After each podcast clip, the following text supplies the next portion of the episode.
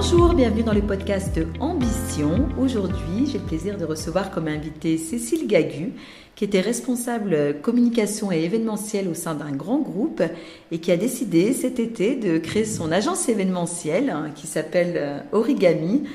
Bonjour. Bonjour Lydia. Alors Cécile, euh, c'est tout à fait récent euh, la création de votre entreprise, de votre agence. Qu'est-ce qui vous a amené, en tout cas cet été, à décider de ne pas poursuivre euh, en tant que salarié et à devenir entrepreneur, à être indépendante finalement euh, ce qui m'a le déclic, c'est surtout euh, de se réveiller un matin et de se dire que ce qu'on fait pour une grande société, on peut le faire pour soi-même. Et peut-être l'âge aussi, peut-être les sorties de Covid aussi. Je pense que si on met tout ça ensemble, ça donne le résultat d'origami, en tout cas pour moi. Et ça a été l'effet déclencheur de se dire qu'aujourd'hui, euh, j'ai envie de relever le challenge, euh, de faire ce que je faisais dans un groupe euh, pour moi. D'accord. Et, le nom origami, du coup, ça vient de Origami vient du. C'est le, le, fait de partir de rien, comme d'une feuille blanche, et de créer quelque chose. Et c'est pour ça que j'ai appelé la société Origami. On part de rien et on crée tout pour les entreprises qui sont nos clients. D'accord, donc euh, est-ce que vous proposez au sein de l'agence sont des prestations événementielles, c'est bien ça? Oui, tout à fait. Ça va euh, du séminaire d'entreprise à la soirée de gala ou à une conférence, même un festival. On, on fait du 100% sur mesure pour eux. Par rapport à cette initiative, par rapport à l'entrepreneuriat, euh, est-ce qu'il y a quelque chose qui vous a un peu empêché, des freins, des peurs? Qu'est-ce qui vous a bloqué et qu'est-ce que vous mettez en place pour le dépasser?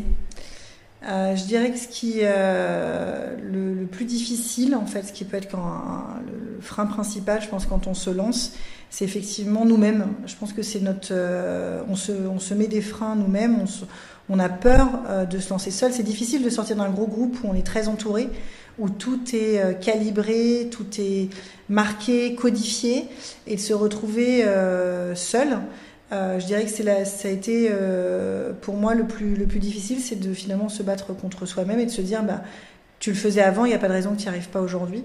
Euh, et puis effectivement de savoir à qui s'adresser, les accompagnements qu'on peut avoir, c'est pas facile et ça peut être pour certaines personnes un frein de se dire finalement je me retrouve seule et je ne sais pas à qui m'adresser.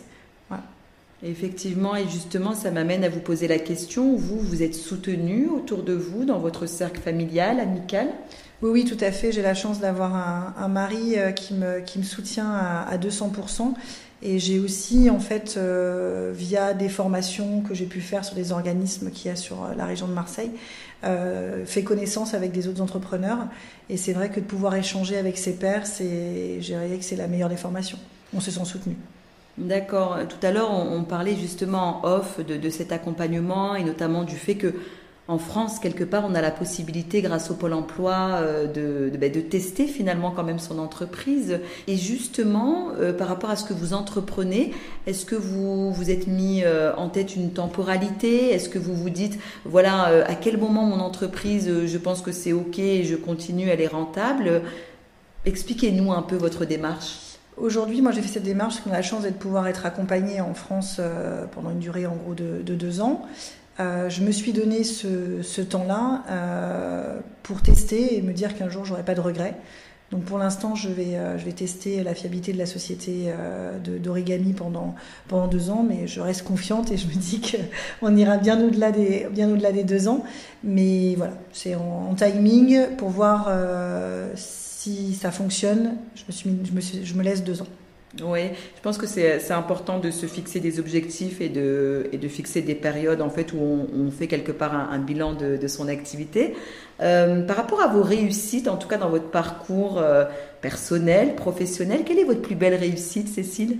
Euh, personnel, alors je dirais en personnel, oui, c'est ma famille. Hein, ça, c'est, et je pense qu'aujourd'hui, je, je, me lance aussi dans ce projet parce que, parce que j'ai une famille euh, très unie et, euh, et, et, il faut, parce que je pense qu'on ne peut pas se lancer dans des projets comme ça si on n'est pas accompagné personnellement. professionnellement, on trouvera toujours. Personnellement, si on n'a pas quelqu'un qui, ou des personnes qui croient en nous aussi, et qui des fois croient plus en nous que nous-mêmes. Euh, euh, c'est voilà, il y a des fois on a des, grands moments de doute et heureusement qu'on a des personnes qui nous accompagnent. Donc je dirais que voilà, ma plus grande réussite c'est ma famille et puis après euh, j'en ai une autre, c'est effectivement la réussite de, de, mes anciennes équipes qui aujourd'hui j'en ai j'en ai beaucoup qui volent soit de leurs propres ailes, soit qui ont évolué dans les dans les groupes et c'est des personnes dans lesquelles je j'avais pleinement confiance et que je croyais et je suis très fière d'eux aujourd'hui sur le parcours qu'ils peuvent faire. Donc c'est partie des belles réussites. Quand on est manager, c'est des belles réussites. Oui, j'imagine, c'est vrai que c'est touchant ce que vous dites, puisque vous, vous pensez effectivement aux anciens membres de votre équipe. Aujourd'hui, avec les plateformes, avec LinkedIn, on garde le contact et nous voyons les évolutions des uns et des autres. Donc, c'est toujours sympa et gratifiant pour vous et, je peux comprendre aussi votre, votre fierté. Vous parliez de doute tout à l'heure et justement, quand euh, vous vivez, quand les entrepreneurs ou d'autres personnes d'ailleurs vivent des périodes de doute, des périodes de remise en question, vous faites quoi? C'est une excellente question. Euh, je crois que ce que je fais, c'est que j'essaye de toujours me raccrocher au positif. Je pense que quand on doute, c'est parce qu'on a quelque chose qui vient nous troubler, il y a, un fait négatif qui vient euh, se, se, rajouter. Euh, ce petit grain de sel qui, qui des fois est tout petit mais nous tape la tête pendant des semaines et des semaines.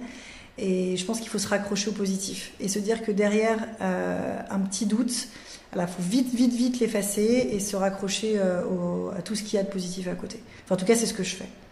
Oui, tout à fait. Surtout qu'on le sait, dans l'entrepreneuriat, il y aura des périodes de très haut, des périodes de très bas. Sur des périodes très courtes, vous allez avoir une très bonne nouvelle et puis vous allez avoir quelque chose qui ne ben, qui fonctionne pas ou qui a du retard ou euh, des aléas quelque part. Tout à fait. Et Cécile, selon vous, quelles caractéristiques il faudrait y avoir pour réussir dans l'entrepreneuriat? Aimer les challenges et, euh, et être très positif. je pense que c'est le... En tout cas, je pense qu'il faut, il faut, euh, il faut, euh, il faut être un peu fou aussi. Je pense qu'il y a un côté de folie. il faut avoir ce petit grain de folie et se dire allez, on y va. Et, il faut avoir le goût du risque aussi. voilà, le risque, c'est ça. Je pense qu'il faut, faut, faut je pense que l'entrepreneuriat n'est pas fait pour tout le monde. Je pense qu'il y a des gens qui ont besoin de cadres, qui ont besoin d'avoir d'être accompagnés et qui se lanceront peut-être jamais ou parce que c'est dans leur ADN.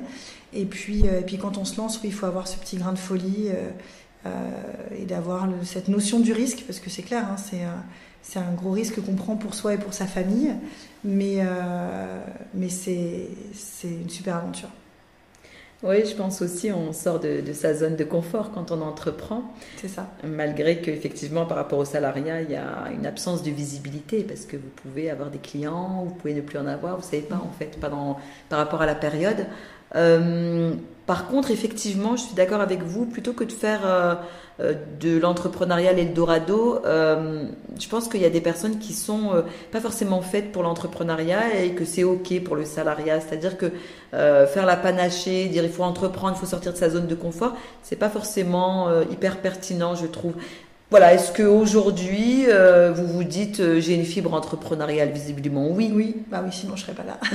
Exactement. L'origami serait pas né. Et, voilà. Et si vous étiez resté à votre poste, et eh ben, soit, c'est très bien aussi. J'adorais ce que je faisais. C'était pas D'ailleurs, c'est, euh, je pense que c'est ce qu'on disait au début de, notre interview. C'est le, je pense qu'il y a des moments et des déclics qui font qu'on a envie de prendre des, certaines décisions. Euh, moi, c'est des, voilà, des, situations personnelles qui, ont, qui m'ont amené à prendre, à prendre ce choix-là aussi et euh, à faire ce choix-là. Et, aujourd'hui, effectivement, je pense qu'il y a des personnes qui, euh, qui sont, ça leur convient et d'autres qui sont plus dans l'entrepreneuriat. Chacun il trouve son compte. Dans votre entourage familial, amical, vous êtes entouré d'entrepreneurs ou plutôt de personnes qui... J'ai les deux, mais j'ai euh, notamment un, ami qui, s'est lancé dans l'entrepreneuriat il y a plus de dix ans maintenant et qui est, euh, qui est un réel exemple euh, pour moi et, et, qui me donne beaucoup de conseils parce que lui, il est passé justement par les hauts, les bas, les très bas, les très très hauts. Et aujourd'hui, pour lui, ça se passe très bien et je suis très fière de ce qu'il fait.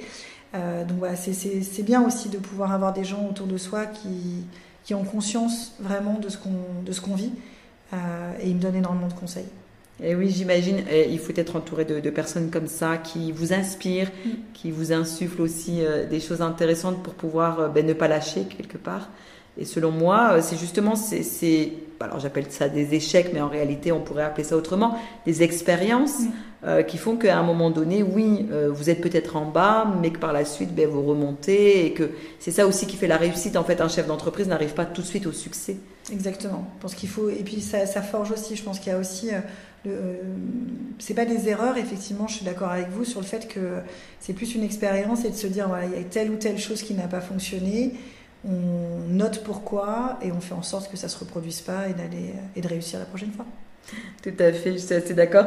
Euh, par rapport à, votre activité quotidienne, donc j'imagine que voilà, vous, travaillez euh, ben, d'un bureau et puis euh, vous êtes également chez vos clients lorsque vous réalisez vos événements.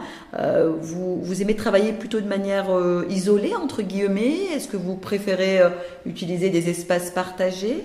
Alors je fais les, je fais les deux. Je travaille de chez moi et, et en espace, en espace partagé parce que je pense qu'il faut les deux, c'est bien. c'est l'avantage. Enfin, je dirais que c'est peut-être un des points positifs du Covid, c'est qu'on a appris à travailler à distance, mais quand même l'humain, c'est quand même très bien. Donc oui, il faut, il faut, il faut échanger. J'en ai besoin. Oui, tout à fait. Ne serait-ce que pour confronter aussi euh, vos idées et vos projets, c'est bien d'avoir euh, le regard extérieur. Parce que si on reste que focus, des fois on peut passer à côté de quelque chose. Tout à fait. et par rapport à, euh, aux valeurs que, que, vous avez, auxquelles vous attachez une importance, j'imagine après, a fortiori, l'agence Origami, ben c'est vous, c'est vous qui l'incarnez. Quelles sont les valeurs qui sont euh, pour vous essentielles, indispensables et, pour lesquelles en fait euh, ben, vous souhaitez exercer et vous souhaitez que ben, vos clients aussi soient en phase quelque part? Moi je dirais que c'est le je suis quelqu'un de très ouverte et j'ai besoin d'avoir de, communiquer avec les gens et que les gens euh, soient simples, que les choses se déroulent le plus simplement possible. Euh, et les entreprises avec, avec, lesquelles je travaille sont des, euh, sont des personnes qui ont les mêmes valeurs humaines que moi. Euh, je, suis, je travaille avec des, petites PME qui sont effectivement, bah, ça peut être d'une petite menuiserie à, à, une entreprise beaucoup plus grande qui va organiser un séminaire ou des choses comme ça. Donc les, valeurs des entreprises avec lesquelles je travaille sont basées sur effectivement la confiance et le partage. Euh, j'aime partager avec les gens, j'aime euh, communiquer. Euh, donc voilà, ça va dans les deux sens, on a besoin de cet échange-là. Et effectivement, la confiance, pour moi, c'est la, la base. Je ne pourrais pas travailler avec des gens dans lesquels je sens qu'il y a quelque chose de peut-être de pas très clair. oui, je vois ce que vous voulez dire. Vous voulez en tout cas que ça soit transparent et que les choses soient... C'est ouais, le bon terme. C'est le bon terme. Merci, c'est le bon terme, la transparence. Je vous en prie, Cécile. Est-ce que je peux me permettre de vous demander, euh, à horizon de 3 ans, 5 ans, vous vous voyez où et comment? Où, je sais pas, parce que ma vie personnelle fait que je sais pas si je serai encore euh, physiquement à Marseille, mais je, voilà, on, on sait pas. Ça sera la surprise. Selon les projets de, votre conjoint, vous disiez tout à l'heure. Euh. On, ne sait pas, on a toujours des projets, et puis, puis voilà, il y a quelques années, j'aurais pas dit que je serais à Marseille. Demain, je sais pas où je serai.